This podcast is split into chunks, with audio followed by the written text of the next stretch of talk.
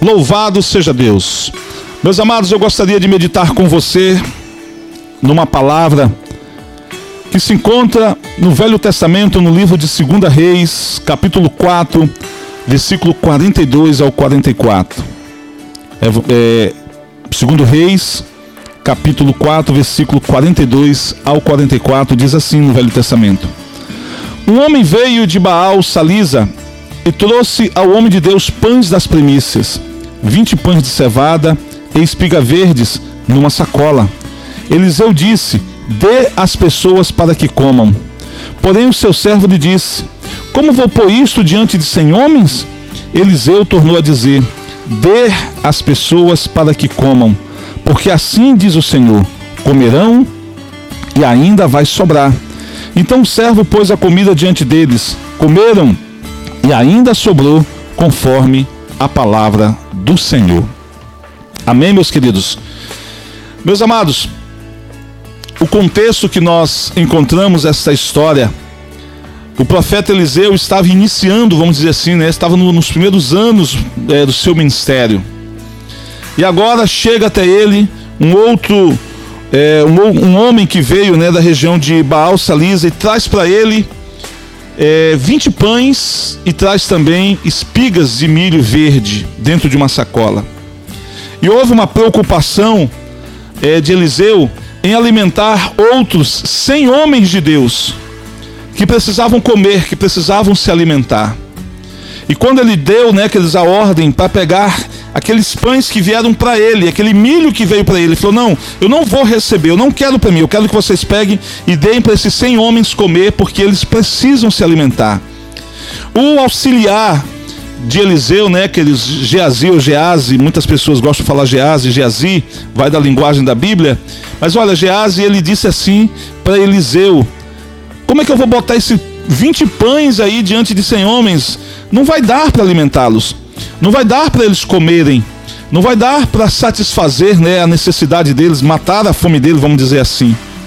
O que eu vou fazer? Que fazer? E aí, queridos, o profeta então dá uma palavra para o seu ajudante, para o seu auxiliar. Coloque os pães mesmo assim, porque assim diz o Senhor: o pão vai dar para alimentar todo mundo e ainda vai sobrar pães. É interessante porque eu gosto de olhar para essa palavra e entender que ela é, é uma espécie de multiplicação de pães, como Jesus fez também. Jesus multiplicou pães por duas vezes. E aqui nós vemos, né, queridos, é, os pães se multiplicando para alimentar cem homens. Sabe, imagina se você pegar 20 pães, daria um pão para cada cinco homens. Sabe, não ia dar para alimentar, ia dar para comer, sentir o gosto do pão, mas não ia satisfazer, não ia é, preencher o vazio né, que estava no estômago deles. Eles iam comer o pão e ainda iam continuar com fome. Mas a atitude de Eliseu de abrir mão do pão que ele tinha para dar para quem estava com fome fez com que Deus operasse o milagre. E o que eu entendo com isso? Eu entendo, queridos, uma palavra que diz, na palavra de Deus, que nos mostra que melhor coisa, mais bem-aventurança é dar do que receber. A tendência natural do ser humano é guardar o que tem para si. É trazer para perto de si como uma forma de se resguardar, de proteger. Ninguém sabe o dia de amanhã. Vai que o dia de amanhã não dê certo, vai que as coisas não funcionem, então é melhor eu ter aqui guardado para mim. Também essa palavra não está ensinando ser esbanjador, ser gastador. Pegar tudo que tem e gastar logo da noite para o dia. Não. Aqui nós estamos vendo o profeta enxergando a necessidade de alguém. E ele abriu mão daquilo que era dele, o presente veio para ele, os pães e os milhos vieram para ele. Mas ele abriu mão daquilo para ajudar quem de fato e verdade estava precisando mais. E quando você faz assim, eu quero dizer algo para você. O milagre da prosperidade, o milagre da provisão vai acontecer na sua vida. Nós temos que parar, queridos, de querer guardar coisas só para nós. Nós precisamos aprender a semear. E eu quero dizer algo para você: quando você semeia no reino de Deus, a colheita é garantida. Não importa se está chovendo, se não está chovendo, não importa se é tempo de sequidão, não importa, queridos, quais sejam os eventos de origem da natureza que possam estar sobre aquela região. Não importa qual a estação que você está vivendo, aqui no norte, onde nós moramos, nós temos basicamente apenas inverno e verão. Mas em outras regiões nós temos ainda do inverno e verão, temos o outono, temos a primavera. Eu quero dizer para você que existe um tempo certo, o melhor tempo para plantar. Mas no reino de Deus, todo dia, todo o tempo é o tempo ideal para se plantar. Porque no reino de Deus, volta a repetir, a colheita é a 30 por 1, a 60 por 1 e a 100 por 1. A Bíblia diz que Isaac plantou em uma terra distante de Israel e lá ele colheu a 100 por 1. O que Deus, queridos, vai fazer na sua vida é tremendo, é grande, é maravilhoso. Mas a gente precisa aprender a semear. E quando eu digo semear, não é somente semear na igreja, trazendo a sua oferta, trazendo o seu dízimo. Isso é uma obrigação nossa como cristão, ofertar, dizimar, para que a obra de Deus continue.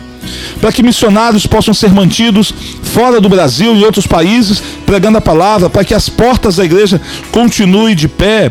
Imagina você chegar lá na sua igreja para assistir um culto e o pastor dizer: Olha, hoje não vai ter culto, ou então vai ter culto à luz de vela, porque a Celpa veio e cortou a energia mas por que, pastor, corta energia? Porque nós não tínhamos dinheiro para pagar a conta.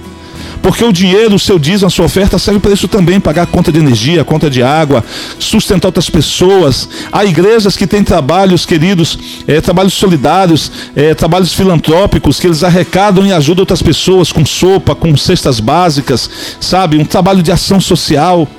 Também o dízimo e a oferta serve para manter o pastor que abriu mão do seu trabalho secular, abriu mão de estar tendo uma profissão para estar vivendo o ministério, para ensinar, para abençoar. Eu olho para a palavra de Deus, quando Deus diz para Moisés: quando Moisés, tu entrar na terra prometida, tu vais repartir a terra em 11 partes e tu vai dar uma parte para cada tribo de Israel. E Moisés falou: Mas Senhor, são 12 tribos, o Senhor mandou dividir para 11. E a tribo de Levi ficou de fora porque era da tribo de Levi que saíam os sacerdotes, saíam os músicos, aqueles que desmontavam, sabe que eles, o tabernáculo no deserto, o templo do Senhor que era feito de, de tecido, feito com madeiras, eles desmontavam, igual, você ter mais ou menos uma ideia, como se fosse uma lona de circo, tá, queridos? De que o circo chega na cidade, aqui ele chega, ele monta, passa aquele período, eles desmontam para outro lugar, assim era o tabernáculo.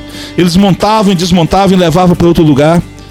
E Deus disse para Moisés: Mas a tribo de Levi, eu serei a herança deles. Então, assim, Deus deu ordens lá em Ezequiel 44, 30. As tribos de Israel, quando plantavam, o primeiro dia de colheita deles, tudo que eles colhiam, colhiam no primeiro dia de colheita, sabe, queridos, era as primícias, eles traziam e davam para os sacerdotes que abriram mão de estar na terra plantando, cuidando de animais, para estar vivendo exclusivamente, sabe, para o Senhor, dedicar-se ao Senhor para receber algo do Senhor e trazer para o povo. Então, queridos, o seu diz a sua oferta serve para manter também a casa de Deus. Mas você também pode investir, não o dízimo, o dízimo é do Senhor, mas a oferta, você também pode pegar daquilo que é seu e investir na vida de alguém que precisa, de alguém que necessita. Nós não estamos aqui para nos gloriar, nós não estamos aqui para nos exaltar, queridos, mas eu procuro sempre, sempre que eu posso, eu procuro investir na vida de alguém. Uma, vida, uma vez eu levei o diretor do nosso diaconato, eu olhei, eu vi que ele estava com um sapato meio velho, meio furado, um cinto já soltando aquela pelezinha do cinto, né, que já estava meio, como diz o pessoal, estava meio desgastado. E eu convidei ele para a gente sair, a gente num lugar, a gente foi, chegou lá, a gente entrou numa sapataria e eu comprei um sapato para ele, comprei um cinto, comprei par de meia. Foi uma forma de investir num homem de Deus, porque ele está lá na casa de Deus nos ajudando. Sempre que eu posso, eu invisto nos meus diáconos, nos meus obreiros até mesmo em pastores. Porque, queridos, foi exatamente o que Eliseu fez. E porque a gente faz isso, Deus não deixa faltar nada para nós. A palavra do Senhor nosso Deus nos diz que o Senhor dá sementes somente para quem semeia. Se você pegar a semente, se você comer a semente ao invés do fruto que essa semente dá, essa semente vai se acabar e você não vai ficar com nada. Quando o Senhor nos dá semente é para nós plantarmos. Porque dessa plantação, querido, sairá frutos que nos sustentarão e nos alimentarão por anos, sabe? Quem sabe até por o resto da vida. Então foi o que Eliseu fez. Eliseu investiu na vida daqueles homens. Pegou o que era seu e entregou para eles. E a palavra de Deus diz que o milagre aconteceu, porque aquele pão se multiplicou e deu para alimentar cem homens. Aquele milho, aquelas espigas de milho, ele trazia numa sacola, não trazia muito. Ele trouxe numa sacola, sei lá, talvez umas 15 espigas, 20 espigas, a Bíblia não menciona a quantidade. Mas dizendo que ele trouxe numa sacola, ele não trouxe num saco grande, desses de fibra que a gente é acostumado a ver, de 60 quilos, não. Trouxe numa sacola. Talvez uma sacola, naquele tempo não tinha é, é, plástico, era sacola feita de couro, mas mais ou menos uma sacola dessas maiores que você encontra no supermercado quando você faz compra. Quer dizer, não coube ali talvez 30 espigas, 20 espigas, mas o importante é que se multiplicou e deu para alimentar todo mundo. Ou seja, Eliseu experimentou o milagre, porque semeou na vida de quem precisava. E eu quero dizer algo para você, para a gente estar finalizando essa mensagem. Quando você semeia no reino de Deus, mesmo que seja na vida de alguém, você está semeando no reino de Deus, porque nós estamos ajudando quem precisa, estamos ajudando o próximo. E quando você faz isso, queridos, você está liberando o milagre de Deus sobre a sua vida. Por isso, não retenha. Se você puder compartilhar, se você puder dividir, se você puder ajudar, faça isso. Não abra mão da sua fidelidade na sua igreja. Eu não sei qual igreja você congrega, não sei se você é católico, não sei se você é evangélico, não sei qual denominação evangélica você faça parte, mas não abra mão do seu dízimo, não abra mão da sua oferta. Lembre-se, o dízimo é 10%, é tudo aquilo que o Senhor nos dá, nós tiramos 10% e levamos à casa do Senhor. A oferta, nós temos que trazer oferta, temos, mas não existe um valor específico para a oferta. Por isso é que eu entendo que a oferta ela tem um valor maior do que o dízimo. Porque quando eu tiro o dízimo 10% daquilo que eu sou obrigado a trazer, me sobra 90% daquilo que é meu, daquilo que me sobrou, e ainda tiro algo para dar ao Senhor, para o reino de Deus. E aí, quer dizer, é daí que vem a bênção, é daí que vem a prosperidade, é daí que o milagre acontece. Sempre que eu posso, não é sempre, não é sempre, mas sempre que dá, a minha oferta é maior do que o meu dízimo. Porque eu entendo, queridos, que a oferta é da onde nós vamos trazer a prosperidade. O dízimo vai guardar o que você tem.